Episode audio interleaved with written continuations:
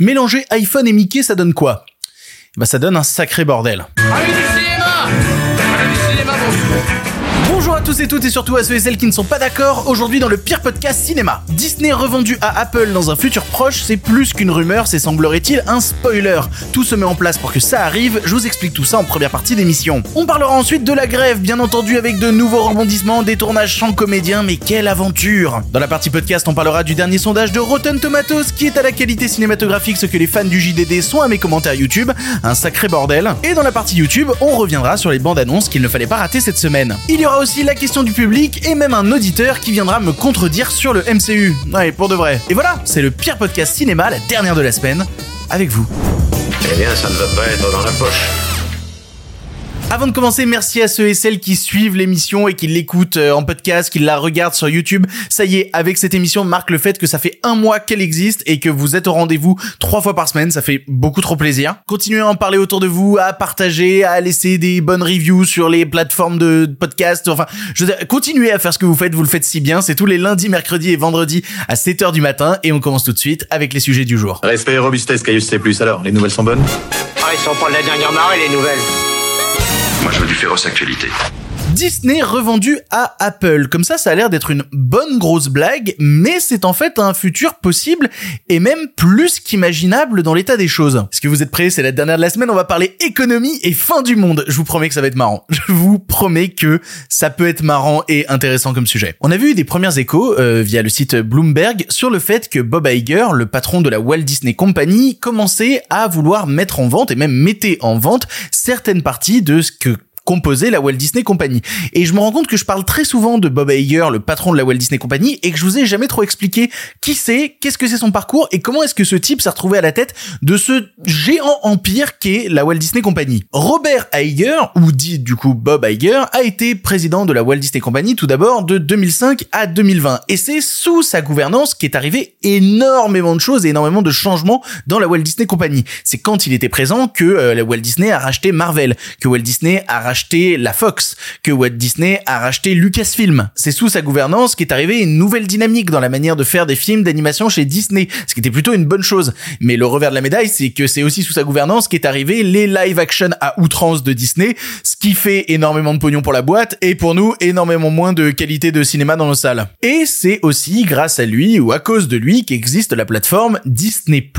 Et quand il avait tout- mis un peu tout ça en place en 2020, il s'est tiré et il a laissé sa place à un autre Bob, à savoir Bob Chapek, qui globalement a fait n'importe quoi. Voilà, Bob Chapek, quand il était à la tête de la Walt Disney Company, bah c'est le moment en plus, le pauvre, il est arrivé au moment où il y avait le Covid, et il a décidé de faire toute une nouvelle stratégie où Disney serait davantage online et moins dans les salles de cinéma. C'est pour ça qu'on s'est retrouvé par exemple avec euh, Saul sur les plateformes, etc. Voilà, c'est les décisions de Bob Chapek qui ont entraîné ça. Et Bob Iger, lui, bah il était pas parti bien loin puisqu'il était président du conseil d'administration de Disney. Il a vu Chapek faire et il a dit ouais non c'est c'est pas possible. On va arrêter les frais. On va arrêter les frais frérot. Tu fais n'importe quoi. Et il a repris la tête de la Walt Disney Company en 2022 pour une durée de deux ans.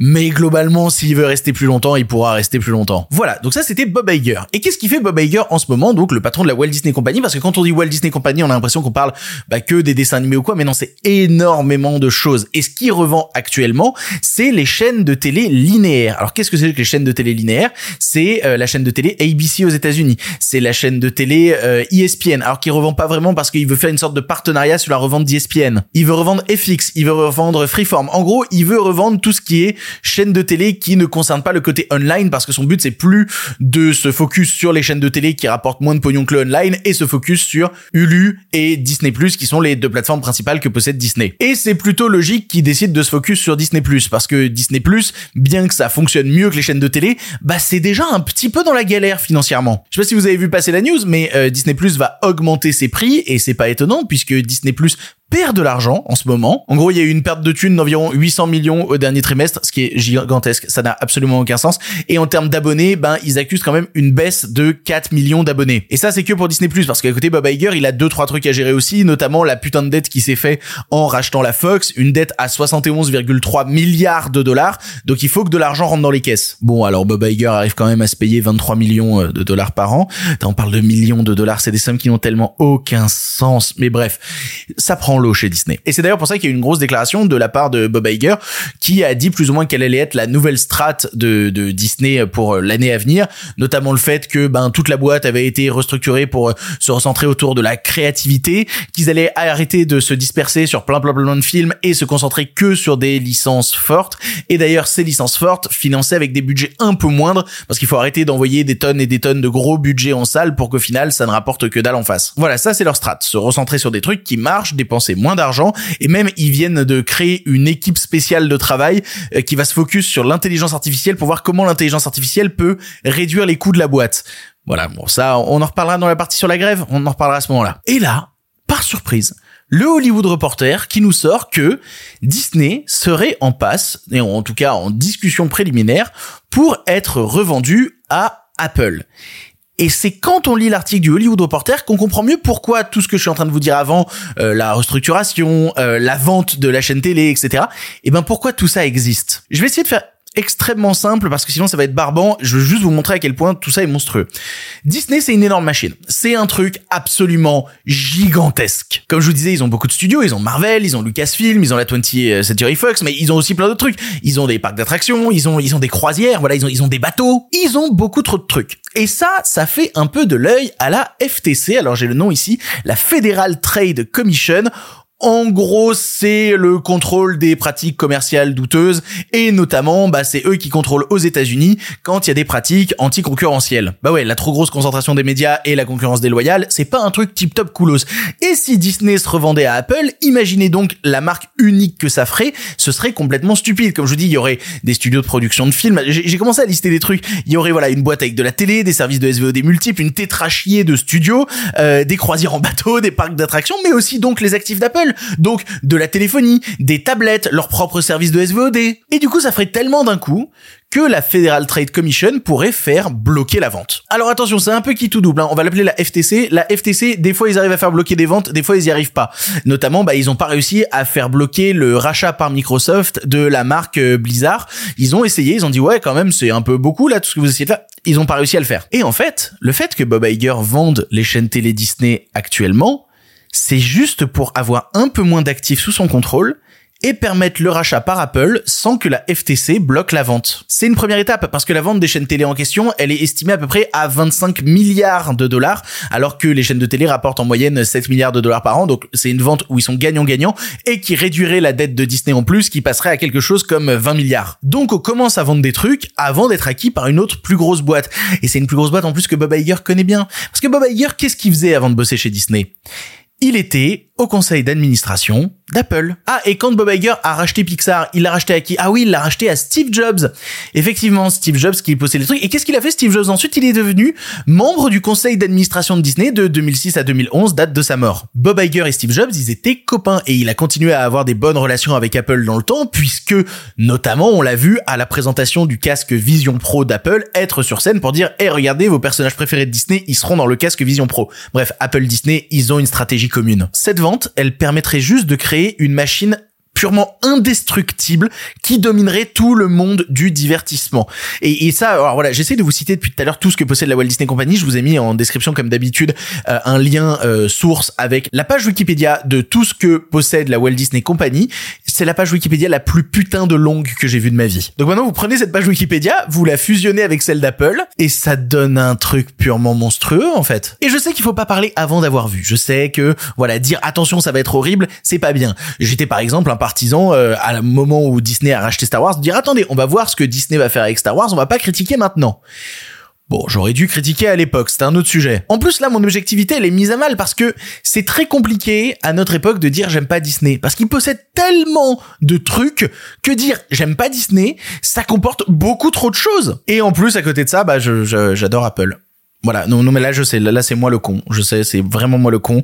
J'ai un problème avec cette marque et j'aime beaucoup trop Apple. Voilà, je suis un idiote, frappez-moi. Il n'empêche que malgré toute l'attirance que je peux avoir pour ces deux marques, les imaginer fusionner pour devenir cet énorme monstre qui dominerait toute l'industrie, bah, je trouve ça super inquiétant, en fait. Le Hollywood Reporter en parle, hein. Ils imaginent littéralement un futur où il y aurait plus que 3-4 studios et tout le reste aurait été soit acheté, soit anéanti. Il y aurait Apple, Amazon, Netflix, probablement une fusion entre Universal, Paramount et Warner pour tenter de survivre et ce serait tout. Et ça, quand même, cette concentration des médias, bah, elle est flippante et surtout, elle permet de tuer toute forme de diversité. Une telle concentration des médias, c'est la fin d'une certaine pluralité pour un monde qui sera toujours plus formaté. Même si on aime tous les ingrédients qu'on est en train de foutre dans le mixeur, et eh ben, quand tu mixes après, ça fait de la purée dégueulasse. Je suis pas sûr de cette métaphore. Mais vous voyez l'idée ou pas? La concentration des médias, c'est caca. Voilà, je peux pas faire résumer plus simple que ça.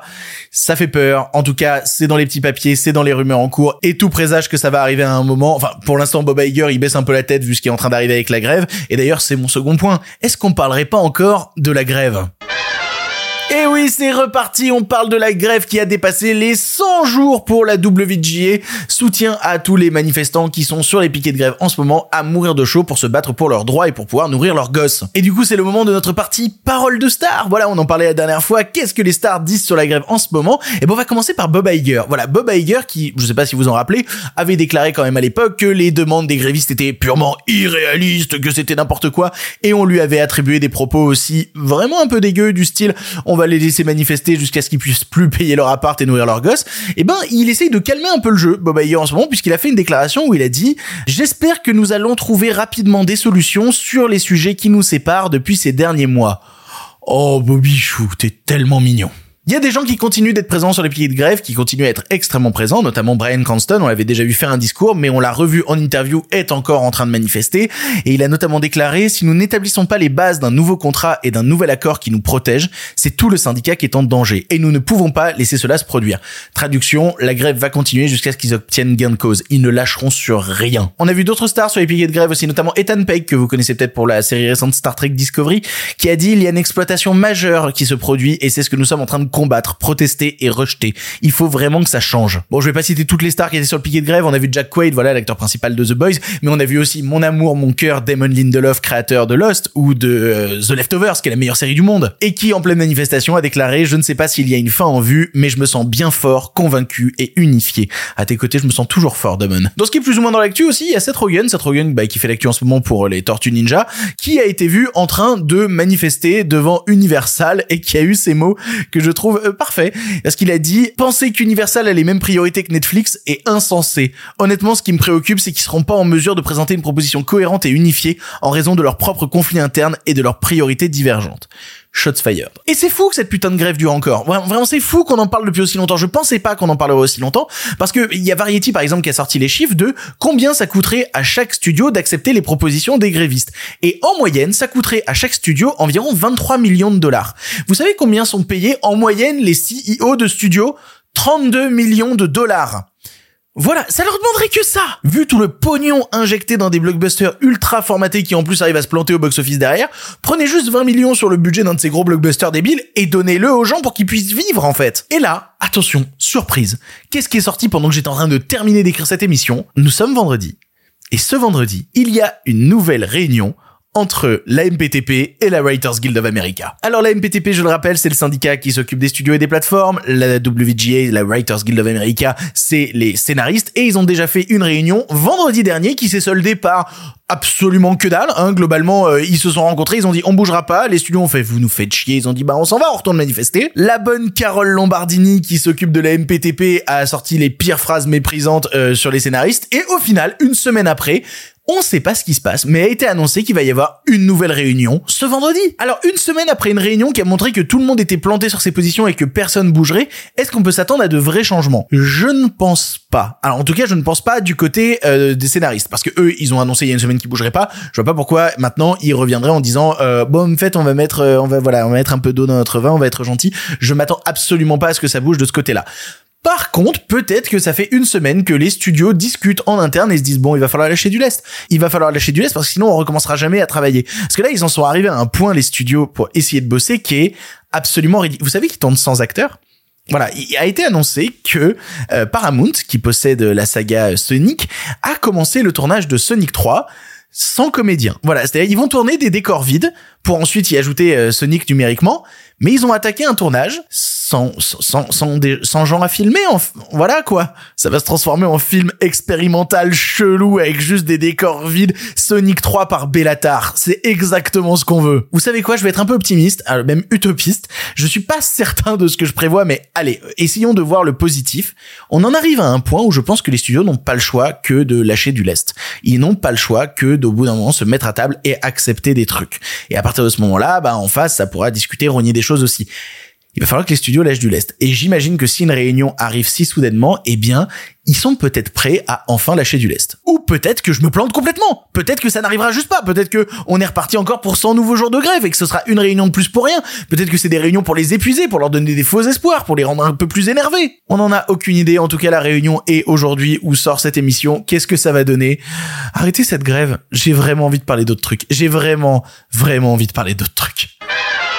Hey, si tu écoutes ça, c'est que tu es dans la partie podcast de l'émission. En effet, ceux qui regardent sur YouTube bah, entendent parler des bandes annonces de la semaine. Voilà, je t'encourage aussi à aller voir la version YouTube. Mais nous, on va parler d'un phénomène que je trouve giga con et qui est illustré aujourd'hui par euh, Rotten Tomatoes. Alors Rotten Tomatoes, vous connaissez sûrement, site euh, agrégateur de critiques où bah voilà, on te dit à quel pourcentage un film est bien ou pas bien. C'est un site qui est plutôt apprécié par certains, dénoncé par d'autres parce que c'est vraiment ultra manichéen quoi. C'est-à-dire quand tu votes pour un film, tu votes soit pour une tomate normale, soit une tomate écrasée.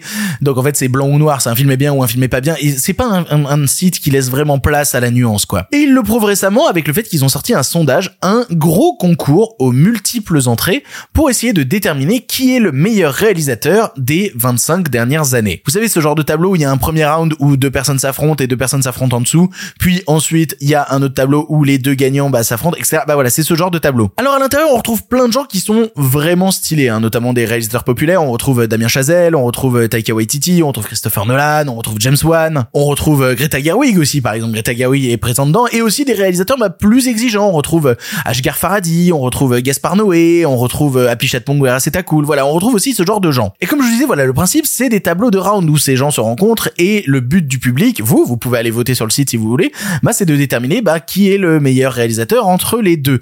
Sauf qu'on en est qu'au deuxième round et c'est déjà une catastrophe, en fait. Déjà, tous les réalisateurs un peu plus exigeants que je vous ai cités, ils ont été éliminés, hein. Ashgar a été éliminé par James Wan, Gaspar Noé a été éliminé par euh, Barry Jenkins et euh, Pichat Pong par euh, Ava DuVernay. Voilà. Et donc là, c'est le moment. Hein, si vous voulez, vous pouvez aller voter. Hein. Il y a un deuxième round et les, résultats prévisionnels du deuxième round, ils sont ils sont terribles. Genre par exemple, on voit Jason Reitman, réalisateur du dernier Ghostbusters, battre Luca Guadagnino. voilà, il se passe des trucs comme ça dans ce sondage. Et en fait, si je voulais aborder ce truc-là, qui en vrai est insignifiant, c'est un sondage à la con, ça va pas changer la face du monde. Mais si je voulais en parler, c'est que ce genre de sondage m'énerve profondément. En fait, sous prétexte de vouloir élire la meilleure qualité de quoi que ce soit, quel que soit le sujet, bah en fait, ça permet juste d'élire la plus grande popularité d'un truc. Si les gens votent pas pour euh, Happy Chat Pongo, c'est cool, et ça fait la troisième fois que je le cite pour juste pour vous montrer que je suis capable de prononcer son nom, bah c'est parce qu'en fait, ils connaissent pas ces films. Juste, c'est des films qui ont été moins diffusés, qui ont été moins vus, donc évidemment, ils vont pas voter pour quelqu'un dont ils ont pas vu le travail. Et du coup, je peux vraiment me la jouer Madame Irma et déjà vous prévoir qui va gagner le concours. Je peux vous le dire, attention, prévision, on en reparlera dans quelques semaines je suis sûr que le premier, ce sera Christopher Nolan. Voilà, je peux prédire à l'avance que sera élu premier Christopher Nolan, ou alors il sera deuxième. Allez, je me laisse une porte de sortie, il sera deuxième. Mais c'est obligatoire. C'est obligatoire, ce sera ça. Et ce genre de sondage, ça peut paraître anodin, mais en vrai, c'est symptomatique de l'époque où on est juste là pour conforter le goût des gens. On n'est pas là pour les entraîner sur des territoires qu'ils ne connaissent peut-être pas. On est là pour leur donner ce qu'ils connaissent déjà, ce qu'ils ont déjà prémâché. Et au final, c'est à travers ce genre de système que la qualité n'existe plus et qu'il n'existe seulement que la popularité des choses. Le sondage ne donnera pas le plus quali. C'est même pas son but, en vrai. Même, même tout, c'est pas son but. Tout ce qu'il donnera, c'est lequel de ces réalisateurs est le plus connu et fait le plus consensus de sa célébrité. C'est le genre de sondage à la con qui est absurde. Mais on continue à faire ce genre de sondage. Pourquoi? Parce que bah essayer de vivre à l'intérieur de la presse web c'est compliqué et que même sur un gros site faire un sondage comme celui-là, bah ça permet de créer du reach facile. Ça permet de ramener davantage de gens et qu'ils aient envie de cliquer sur ton site, de voir tes news et ce genre de trucs là et d'afficher des pubs et de faire plaisir aux annonceurs. C'est juste que étant un fervent partisan euh, des gens qui se battent pour essayer d'amener le public à découvrir de nouvelles choses qui sortent des sentiers battus, et eh ben euh, quand je je vois ce genre de truc qui ne fait que perpétuer cette euh, tradition euh, séculaire de euh, ne regarder que ce qui vous plaît et ne regarder que vos goûts et n'essayez pas de voir autre chose. Les algorithmes des plateformes sont là pour vous. Bref, je trouve ça bordel de déprimant. Le sens de l'époque me rend très triste. Les nouvelles n'étaient pas très fraîches, en effet. C'est l'heure de la question du public. Je vous rappelle que pour ça, il faut me suivre sur mon compte Instagram, voilà, qui s'affiche à l'image ou qui est dans la description du podcast. Suivez-moi sur Instagram, je poste des stories où je vous dis, hey, posez-moi une question, venez, et comme ça, vous pouvez peut-être passer dans l'émission. Et aujourd'hui, la question nous vient de Robita et Melody. Elle nous demande, que penses-tu des prédictions Oscar 2024 publiées par Variety? Alors effectivement, le site Variety a publié ses prédictions de quels films vont être nommés aux Oscars en 2024. Et globalement, si je dois faire un retour global, parce que je vais pas revenir sur toutes les catégories sans exception, eh ben, je pense qu'ils ont plutôt tapé dans le mille. En vrai, il y a des évidences, il y a des manques à mes yeux, mais si on revient juste sur la catégorie meilleur film, voilà, dans la catégorie meilleur film, on retrouve le film Barbie, il sera dedans. Il y a euh, Killer of the Flower Moon, le nouveau Martin Scorsese, ça m'étonnerait beaucoup qu'il soit pas dedans. Il y a Maestro, nouveau film de Bradley Cooper, aussi il sera dedans. Il y a Oppenheimer, évidemment qu'Oppenheimer sera dedans. Par contre, ils mettent aussi dans leur liste The Zone of Interest de Jonathan Glazer, et je ne pense pas qui sera dedans. Voilà, je pense que de par son côté film qui n'est pas en anglais et tout, euh, globalement Variety l'a mis dedans parce que ça a été un gros choc canois, mais je ne pense pas que le film sera nommé dans meilleur film. Après peut-être que j'ai tort, mais je pense qu'il ira juste dans la compétition euh, meilleur film international. Meilleur film d'animation aussi, je trouve qu'ils ont quasiment tout juste. Hein. Euh, ils ont mis Spider-Man, Mario, Nimora, Elemental, Wish, globalement bah, les gros films d'animation qui ont marché cette année. En vrai non, ce qui m'a étonné c'est de voir un film beaucoup mis dans les prix techniques, mais pas dans les prix principaux, à savoir Poor le nouveau film de Yorgos Lantimos, qui a pour pourtant été plusieurs fois aux Oscars, notamment avec euh, La Favorite qui a remporté des Oscars de premier plan. Je suis étonné de pas voir euh, dans les prix principaux. Et après voilà, il y a encore des évidences, notamment meilleur film international. Voilà, meilleur film international, on retrouve Anatomie d'une chute, c'était la Palme d'Or, ça m'étonnerait pas. El Condé qui est le nouveau Pablo Larraine, Pablo Larraine qui avait fait Spencer, la Condé va sortir directement sur euh, Netflix. Et il y a aussi Zone of Interest, voilà, on en parlait. Et non, le truc qui m'a fait vraiment rire, vraiment, mais vraiment beaucoup rire, c'est dans la catégorie meilleure chanson, ils ont imaginé que va être nommé Peaches, la chanson que chante Bowser, donc Jack Black dans le film. Et le truc, c'est que quand un film est nommé à meilleure chanson euh, aux Oscars, et eh ben il doit venir sur la scène des Oscars l'interpréter. Je rêve en fait de ce moment. Je rêve du moment où on voit Jack Black sur un piano venir chanter Peaches. J'en rêve de tout mon cœur. Bref, si vous voulez voir toutes les prévisions de Variety, ils sont en description. Voilà, je vous ai mis le lien euh, dans les sources et on va avancer avec le film pour finir. Pour le cinéma, monsieur Leblanc, pour le grand écran, pas pour la petite lucarne. C'est l'heure d'un film pour finir et comme vous le savez, le vendredi, c'est le moment où un auditeur prend la parole pour venir me contredire. Voilà, vous le savez, vous aussi, vous pouvez participer à l'émission. Il suffit d'envoyer un audio de maximum 3 minutes à l'adresse mail lepirepodcastciné@gmail.com. Et là, aujourd'hui, euh, c'est Alex qui vient nous parler, en tout cas qui vient me contredire sur le fait qu'il y a quelques émissions, j'ai expliqué que les deux premiers films Thor, c'était des grosses merdes infâmes. Voilà, j'ai été assez radical dans ce que je disais et il est en désaccord avec moi et il a voulu l'exprimer. Et vous savez quoi? Euh, J'ai trouvé ça plutôt intéressant ce qu'il avait à dire sur les deux premiers films Thor, au point que même ce que je fais pas d'habitude quand un auditeur prend la parole, eh ben je répondrai après pour expliquer mes arguments un peu mieux pour essayer de me faire comprendre. Bref, je laisse la parole à Alex. Salut à tous, salut Victor. Euh, je voulais revenir sur ce que tu disais par rapport au Thor 1 et 2. Euh, parce que je n'étais pas tout à fait d'accord. Euh, je trouve que ce sont quand même des films qu'on peut apprécier à leur juste niveau. Dans euh, la catégorie des films MCU stylés à regarder pour débuter le MCU, eh ben il y a Iron Man que tout le monde a vu et qui a fait probablement une bonne partie du travail concernant la réputation du MCU dans ses débuts. Les Gardiens de la Galaxie, et je pense très honnêtement que les trois Thor, y compris le 1 et le 2, font partie de ces films qui apportent quelque chose d'intéressant dans le récit. Le premier et le deuxième, il y a une justesse, je trouve, dans la mise en place de l'environnement des dieux, la relation entre le père, le, fils Thor, imbu de lui-même, pour rigater, Loki silencieux, spectateur des choses, et puis euh, dans le 2, il y a cette continuité avec un méchant assez sournois, brutal, euh, sombre, euh, avec un message plutôt plutôt psychopathe et plutôt sombre. Je trouve qu'il y avait même une ressemblance avec le, méchant des Gardiens de la Galaxie 1.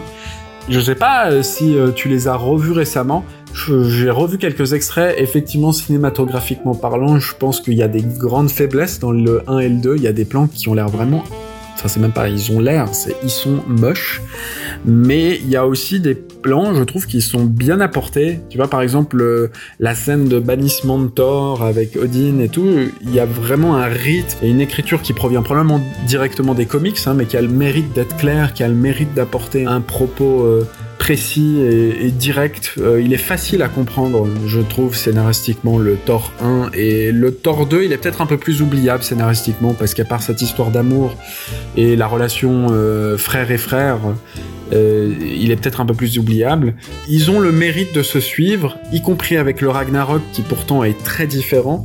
Ils ont le mérite de suivre et d'apporter quelque chose euh, à l'intérieur du MCU que les gens, je pense, ont quand même été marqués et euh, ont, ont gardé euh, un bon souvenir. Tu vois, c'est ça qui a fait aussi, je pense, que les gens ont bien aimé Thor, ce qui fait qu'on a eu un quatrième Thor un peu dégueulasse, euh, un peu un remake du Thor 3 finalement.